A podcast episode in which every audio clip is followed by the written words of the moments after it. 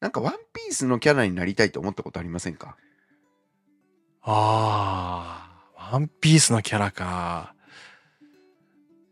意外といないかもしれないけどな。でもね、コビーとか好きだね。あへえ僕。ね、努力キャラすごい好きだな。ああ、なるほどね。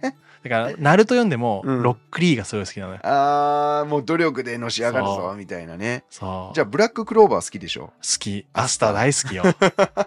でさ、ジャンプ最近努力キャラ少ないからさう、んうんね、なんかもう最初から強いみたいなのとかさうん、うん努力キャラ好きだね。ああ、なるほどですね。まあ、そんなえ努力キャラが好きなともみんですけれども、僕は、あの、スケスケになれるアブサロムになりたいなって 思ってるっていうサンジの本心と一緒ですね。ね。はい。何に使いたいんだ？はいいやいや、もちろんね、あの、天狗の隠れ身のをつけたみたいな感じでね、あの、団子を盗んでパクパク食べたいなっていうね、そんな、あの、はい、下船な夢を描いております。なるほど。はい。がっていう冗談をさておき、今回はリスナーの皆さんもね、僕たちはルフィになれる可能性があるよっていう話をしたいと思います。ほ早速参りましょう。はい。日本教の会シリーズプラス1回目の第4回目でございます。はい。日本にはキリスト教が広がっていないと。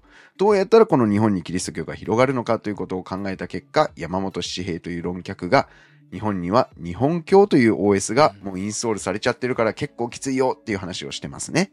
で、日本教の特徴いろいろあるけど、あえて言いませんけど、まあ、要は、もう、明文化された経典がないよ、教えがないよ、神もいないよ。で、日本には空気っていう経典があるよって。こいつめっちゃ強くて、天皇もそれに逆らえないし、全国民がこれに無意識のうちに支配されてるよね。空気読まなきゃいけない状況がもうどこにでもあるよね。皆さんも体験したことあるよねっていう話をうんしました。はい。今回はそんな暗い話から、実はこの空気が一瞬で変わることがあり得るっていう話をしてるへえ、それは面白い。いなんか変わりそうになくない？空気って。や、もう変わりそうにないと思ってる。うん。うん。諦めてう、んその、なんだろう、共同体とか組織の、うんその空気を変えられないから、違うところで新しくやろうみたいないつも思う。うんうんうん、そうだよね、うんなんかもう元からのものを変えるっていうよりもゼロから作った方が早くねっていう考え方だよねそう。なんか古い会社の伝統を変えたるでっていうのめっちゃエネルギーいるけど、うんベンチャーを一から作るってなったら、まあ、比較的そう、エネルギー、ね。同じエネルギーだったらいいものできるかなっていううん感覚あるよね。あれ、すごいある、これ。でも変わるんだったら、ね変わってほしいものって結構あると思うんだよね。ね皆さんもね変わってほしいなと思ってる職場とか団体とか協会とかいろいろあると思いますけれども、それがもしかしたら変わるかもっていう期待を持ってね聞いていただきたいえー、それはちょっと楽しみですね。思いますね。まず山本七平が言っていることは空気はこの限界突破点が来ると突然変化するっていうことを言ってるんです。限界突破点が来ると突然変化する。そう。まあ要は沸騰しろいがいきなりブクブクブクってなる状態が来るっていうことですね。導火線に火をつけてシーンとしてるけど長い導火線が爆薬のとこまで行くと一気に爆発するとほドーンとなるっていうことを言ってるわうけです。うんこれが実際に日本で起きた一番わかりやすい例はい。これは明治維新です明治維新。うん明治維新明治維新はもう本当に世界の歴史でも類を見ないぐらいの一瞬にして起きた革命だったんですよね。へ本当に時間にしてもう本当に数十年とかえ。うんうん。数年とかそういうレベルで日本っていう国全体が一気に文化も社会も考え方も一気に変わっちゃった。うん。その面白い実例だと思うんですね。うんまあ、明治維新が何たるかっていうことはもう皆さんね学校とかでも習ってると思いますので今回はあまり深入りしませんけども、まあ、それまで江戸幕府って幕府があって各藩で小さく治めていたものが一気に日本国っていう国全体にドーンと決まって、で天皇をトップとしてそして国会とかもできてなんか形上立憲君主制であの国ができましたっていうことにみんなが違和感なくついていったんですよね。うん。もちろん当時生きてた人にとってはあの順応するのもしかしたら大変だったかもしれないんですけど、まあ、写真とかね歴史とか記録とかを見ていくと、まあ、いもう本当に見事にうん。日本に住んでた日本人の方々がこの新しい明治維新ってものに順応していったってことがよくわかると思います。キリスト教もそれまでねあのザビエルの時代からおよそ300年間以上禁止されていたにもかかわらずその明治6年かな？にキリスト教が解禁されてからバーってアメリカの宣教師がやってきて瞬く間にねこう定着していったっていうのがあもちろん広がりきらなかったんだけれども、今までね300年間なかったアイデアをみんながね結構うんうん。特に都会の知識人の人たちが受け入れていたという様子が書かれています。ですからこの明治維新っていうのがまず一つ分かりやすいドラスティックな変化。空気がいっぺんにして変わった実例ですよね。うんうんその他にもその後日本っていう国はどんどんどんどん軍国主義って言われるものに突き進んでいきますよね。まあ、山本七平はこれはね本当の軍国主義じゃないとか言ってるんだけど、うんそれは今回置いときます。なるほどねはい。まあ、とりあえず戦争に突き進んだということですよね。で、これもドラスティックな変化だったけれども、日本の国民はみんな、ね、自分の子供たちを万歳って言って、送りのためにって言ってうん送り出して、戦争に行かせたわけです。そしてもう一つ、戦後すぐにこれもまた復興に舵を日本は切っていくわけだよね。うん戦争の時あれだけ頑張って家族とかめっちゃ死んだのに戦争で誰が悪いかとかそういうことは全部水に流したように、うんなんかね、もう次に進もうってなってるわけですよね、うん日本全体が。うんもちろん悲しい人はいたと思いますよ。でも、日本の全体の雰囲気として、空気として、いや、日本を立て直していくんだ、戦後復興だっていうことで、みんながそっちの方を向いていったと。ですぐにね、あれだけこう、みんなで頑張っていた戦争は悪かったんだっていうことにうんみんなが納得しちゃうわけだよね、うん一瞬にして。そして、経済成長という旗印を持って進んでいこうと、あっという間になっていくわけだよね。うんこれはキリスト教とかイスラム教の国だとまずありえない変化なんですよ。うーんそうなんだはい、まずキリスト教とかイスラム教そしてユダヤ教っていうのは経典がありますよね。はい絶対にこれ曲げちゃいけないんですよ。うん聖書の中にもこの聖書に少しでも書き加えたり付け足したり改変したりするようなことがあればもう本当にそいつは呪われるぞみたいなことを書いてあるわけですよね。これは一言一句変えてはいけないもうなんていうかな聖なる聖典うん聖なる聖典でかぶってますね。せいな 聖なる経典なんだよね。だから基本的に教えは変えちゃいけないっていう原理原則があるわけです。で、そんな中で、例えば宗教改革とかあったけれども、あの後も本当にめちゃめちゃ喧嘩をして、戦争までして、多くの人が血を流して、ようやくみんな理解ができると。か。うん。を戦争を経て争いを経て血を流しようやくプロテスタントってものができる。っていう流れがあるわけです。はい。だけど日本はなんか知らんけど明治維新の時もちろん西南西南戦争とかあったんですけど、うん。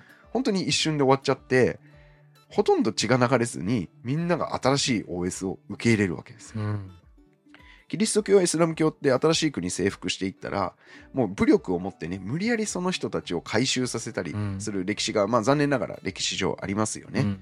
ですけれども日本ではなんか知らないけどみんなが自動的に新しい OS を受容してるんですよ歴史上、ねでそういうことが日本の歴史で結構何回もうん。起こっているんですよね。天皇に権力がある時代もあれば将軍が権力を持ってる時代もある、けれどもその時にみんなが結構ね自然とそれを受け入れているっていう歴史があるんです、うん。でこれはねなんでかっていうといろいろ理由があるんだけれども山本七平はうん。ある日本人の特性を指摘しています。それは理想と実情っていうものを分けて考えてるよねっていうことですね。理。想と実情。はい。うん。まあこれあのーあの簡単に言えば本音と建前みたいなもんなんだけれども、山本七平は本の中でこれ本音と建前とは違いますって言ってるんで あえてその言葉は使わないんだけどなるほはい、理想と実情があります。うん。例えばこれどういうことかっていうと理想はお金にがめつい人って癒やしいですよね。うん。なんかお金にこだわるとさなんかかっこ悪いみたいな、うんうん。あるじゃないですか。あるね。だけど実情はみんなただで1万円あげるよとか言われたらあすぐ欲しいってうん。なりますよね。なるよね。もっとお金国民に配るべきだみたいなね。そうそうそう。論調はこのコロナ禍とかあったしね。そうだよね、うん。どんどんどんどんお金配ってほしいと、うん。だけど公にこう意見を聞かれたらいやばらまき政策は良くないですよねってみんな理想を言うわけですよ、そうなんか仕事とかしてもさ、うん。僕とかも特に言われるんだけど、うんやっぱりさ仕事としてお金もらう仕事を受けたりするうの、ん。であとはそのサービスをさこう知ってる人に宣伝すると、うん。やっぱりお金のためだったんですねとか言われるのよ。いやいやただで会いに行くって言ってるじゃんっていうね。ただあの人はただ使ってかだからいざなんかその僕がお金の話をし始めると、うん。すっごいなんかいきなり幻滅したりがっかりする人たちがいてじゃあどうやって暮らせみたいなさ。あ そんなに言ってないけどさみたいな、うんだからお金の話はなんかタブーみたいな、でもみんなな実はお金欲しいって言ってる。そうそうそうまさにそれですね。これなんだ、うん。空気の中ではタブーになっているものが、でも本音はみんなお金欲しいそうだよね。ということですよね、うん。例えばこれが分かりやすい例で山本七平が挙げてるのは公害問題とうん。経済発展っていうものがあるんですよ。うん公害問題っていうのはまあ環境問題ですよね、うんこう工場が発展していてあの経済が発展していくとどうしてもその副作用として、うんまあ、公害が出たりとか、えーそれから環境破壊っていうものが問題視されるようになってくると。で本、えー理想の方ではみんな、いや、公害は良くないですよね。今すぐ工場ストップストップするべきですとか、えーね、あの環境は守るべきですよね。だから CO2 の排出とか気をつけなきゃいけないですよねとか、みんなテレビカメラ向けられると言うわけ。ですけど、本音の場合はみんな便利な暮らしがしたいな、経済発展したいな、もっと豊かになりたいなって本当は思ってるわけです。うんだからこの矛盾した思いっていうものを日本人は同時に持てるっていう特殊能力があるんですよね。これを矛盾してると思わずに持てるんですよ。あ矛盾してると思ってない確かにね思ってないんですよ。あだってそうじゃないなんかお金にがめついの良くないと思いつつも、でもお金欲しいじゃん、みんな。あそうだねうんうん、で環境を守ったらいいじゃんとか公害問題良くないよねって、それは聞かれたらそう言うけどでも経済発展も必要だよねってうん。思いますよね。うん。でこのようにこの絶対と思われてる空気の中に実は相矛盾矛盾するものでこの絶妙な空気のバランスっていうものが成り立ってるんだって山本七恵は指摘してるんですね。面白いね。はい、でこのバランスっていうのは時代によってこ理想の方に傾いたり、えー、と現実の方に傾いたりうん。時代の流れによってどんどんどんどんこのバランスが崩れていってるっていうのを山本七平は言っています。うん。そこでじゃあどうしたらこの空気のバランスが壊れるのか。うん。こ明治維最大新明治維新みたいなことが起こるかとねどうして明治維新みたいなものが起きるのか、えそれはですねこの矛盾しているものを矛盾してるって言う人が必要だとへえストレートなんだ結構。そうなんですよ。だからあの王様裸だよっていう子供が必要だということなんですよね。だから僕は最初冒頭でルフィになれるよって言ったんですけど、うん。ワンピースの世界の中に天竜人っていう貴族がいますよね。うん。で彼らがやることは全部正義全部正しい。うん。でみんなもそれ内心嫌だなっていう内情があるけれども、本音？本音の部分があるけれどもでも公にはそれは言えない。天竜人さん。は素晴らしいですから、うん。ってなるわけ。そこに空気を読めないルフィっていう人が現れて天竜人あ何？悪いことしてんじゃん。ってバーンってうん。殴っちゃうわけですよね、そうするとそれを見た人たちはみんなびっくりするけどあ天竜人殴っていいんだっていう空気がブワーって広がっていくんですそれで街の空気が変わったりするわけですね。例えば明治維新の時は黒船という大バランスをめちゃめちゃ崩すやつがいきなりドーンってきて、うんバッサーンってこのバランスが大崩れした時に、うんちょうどよく、すえー長州とか薩摩のエリートたちがすごく勉強してる人たちがいてこれはまずいっていうのにみんな公で言えるようになったわけです。このまま徳川幕府のままだともうアヘン戦争の二の舞になるよということが公で言える空気ができて、まず。うんでそこに矛盾をつく人がいて初めてその空気が変わると。うんうん変わるとなったら一気に変わるのが日本流なんですよね。なるほどあある意味でですからその戦争に終止符を打ったっていうのは僕はあの玉音放送だと思うんですよ。あれで日本中の空気が変わっちゃったわけですね。うんうんあの昭和天皇の声でね。そうだよねはい神ではなく人であったっていうねうん。ことも言ったしはい。ねあだからあのラジオ放送でなんていうかなあれでもう日本中の空気を変えたっていうのがね負けたんだっそうて思ったっていうね話をねたくさん今も聞くもんね。そうだよね。しかもさ普通あそこまで熱烈にやってたら負けた瞬間感触起こしたりうん。なんか大騒ぎになってもおかしくないじゃないですか、国が大混乱に陥ってもおかしくないじゃないですか、でも驚くほど静かだったっていうよね戦後のそうだよね。ね GHQ 来るまで、なんかみんなそれを自然と受け入れられるんです日本人って。不思議なんだけど。なるほどね。うん。受け入れちゃうのか。でもなんかわかる気がするうなん。結局ね今回の結論として言いたいのは、うん。日本人は究極のミーハーなんですよ。ほミーハーな人ってさ、あれがいいって言ったらこっち行って。う。うん。で、あ、あっちが素敵ってなったらみんなあっちが素敵ってなる。うんうん。ワンピースにハマってる時期もあれば、スラムダンクにハマってる時期もあるんです。で、スラムダンクにハマってると思ったら名探偵コナンにハマってる時期もあるんです。うんうん。そんなわけで日本人はあの変化にすごく柔軟だっていう良い面もうん。あるわけです。ただしその変化が起こるためにはかなりそのバランスが崩れているだとかその崩れているバランスで矛盾を指摘するヒヒーローが現れるとかそういう転換点が必要だっていうことなんですね。なるほど。はい、ですからあのまとめますけれどもまずえー日本には日本教という宗教があるよねっていう話をしました。この宗教は日本国民みんながほぼ全てうん。知らず知らずのうちに無意識に信じているものであってみんなが対象ですよと。でどういう特徴があるかっていうと明文化された教えがないよと経典がないよとう。ん。で2つ目が明文化されていない空気というめちゃ強の権力があるよと。はいはい。そして最後がこの空気っていうものは一瞬にして変化するよってう。いうんことなんですね。ですから冒頭の問いに戻ってシリーズの一番最初の問いに戻るんですけどなぜ日本でキリスト教が広まらないのかそれは未だこの空気が変わっていないからなんです。なるほど。なんかさ、日本宣教っていう言葉をさ、うんこうずっと聞きながらさ、うんあらゆる人たちがさ、あらゆることをさ、まあ、明治維新後、うんまあ、第二次世界大戦後も含めてさ、してるけど、まだ変わってないんだ。うん変わってないんですよ。入れ替わんないんだ。そうなんです。でも納得するな。まだ変わってない。でも、うん変わる可能性はあるってことね。そうですそうです、うん。それが福音なんですね、うん。前回の終わりの方に言いましたけど良い知らせ、うん。私たちにとってはこれが変わりうるんだと。うん。しかも変わったら一瞬でめちゃめちゃ変わるんだっていう、うん。ある意味で希望が持てると思うんですよ、ね、なるほど。でその変わるためにはバランスが崩れるっていうのは本当に社会的な要因世界的な情勢の要因がすごく強いので、これはある意味僕たち一人で操作できるものじゃない。うん。けれどもこの矛盾を作っていうことおかしいことおかしいよねっていうこと絶対的なものを絶対じゃないよねっていうことこれは誰でもできると思うんですうん。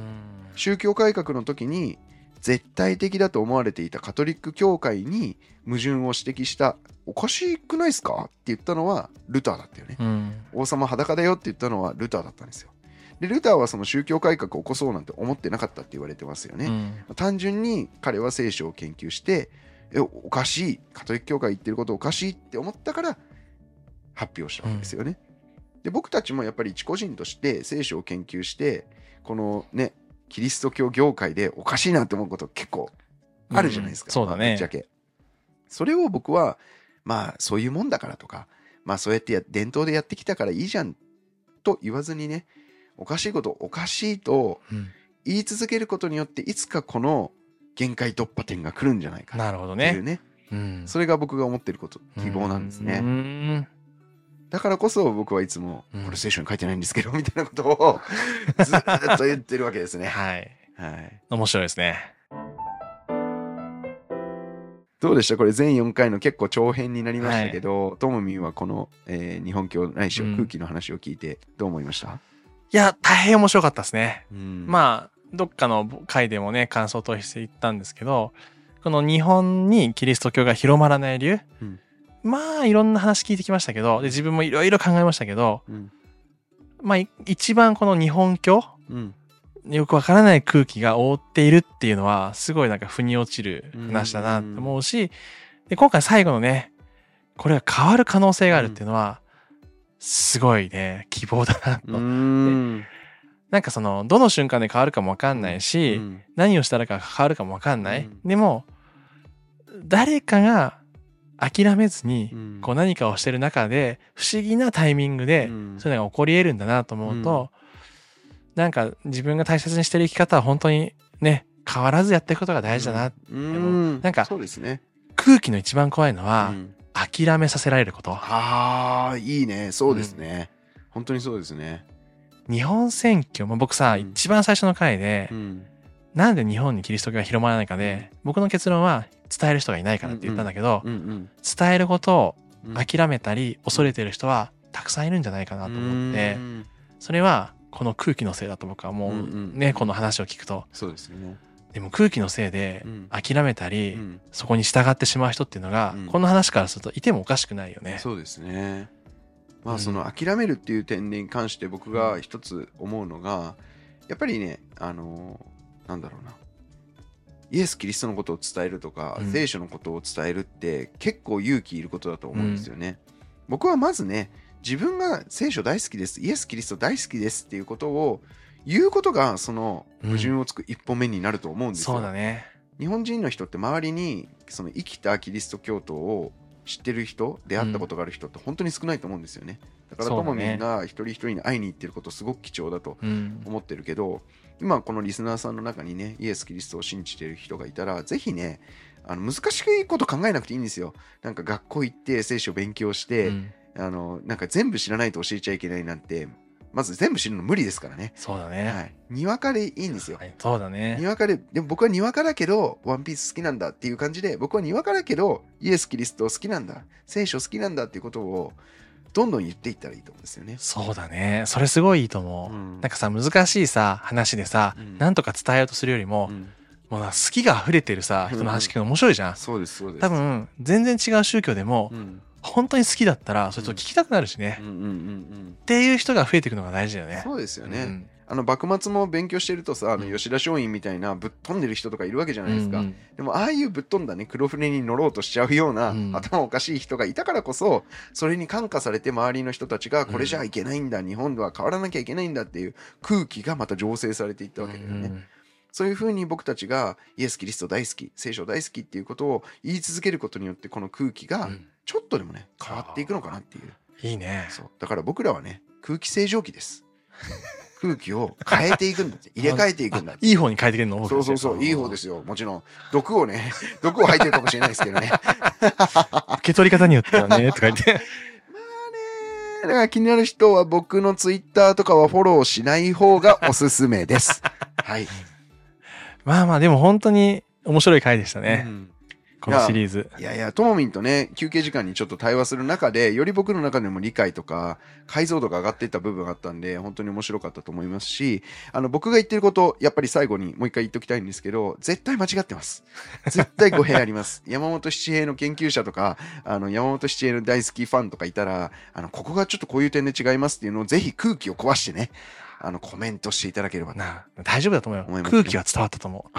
そうですね。わ僕たちが空気を読めないし、読まなくてもいいっていうことを皆さんにももう伝わってるかなと そうですね。思いますね。はい。どんな感想、コメントでも、えー批判でも、えーアンチでももう本当に大好きなんで、本当にね、コメントしてくれないのが一番辛いです。マジで。コメントつくと何でも嬉しいです。そうだね。ですから皆さん、えーぜひぜひ、どしどし、えー感想のコメントよろしくお願いします。そんなところですかね。はい。えー面白かったよという方はチャンネル登録、高評価、そしてポッドキャストでも聞いていただけると嬉しいです。それではまたお会いしましょう。ありがとうございました。ありがとうございました。まったり聖書ラボはまったりざっくり楽しく聖書の雑学やエピソードを語る番組です聖書についての考え方や解釈には様々な立場があります。ご了承ください。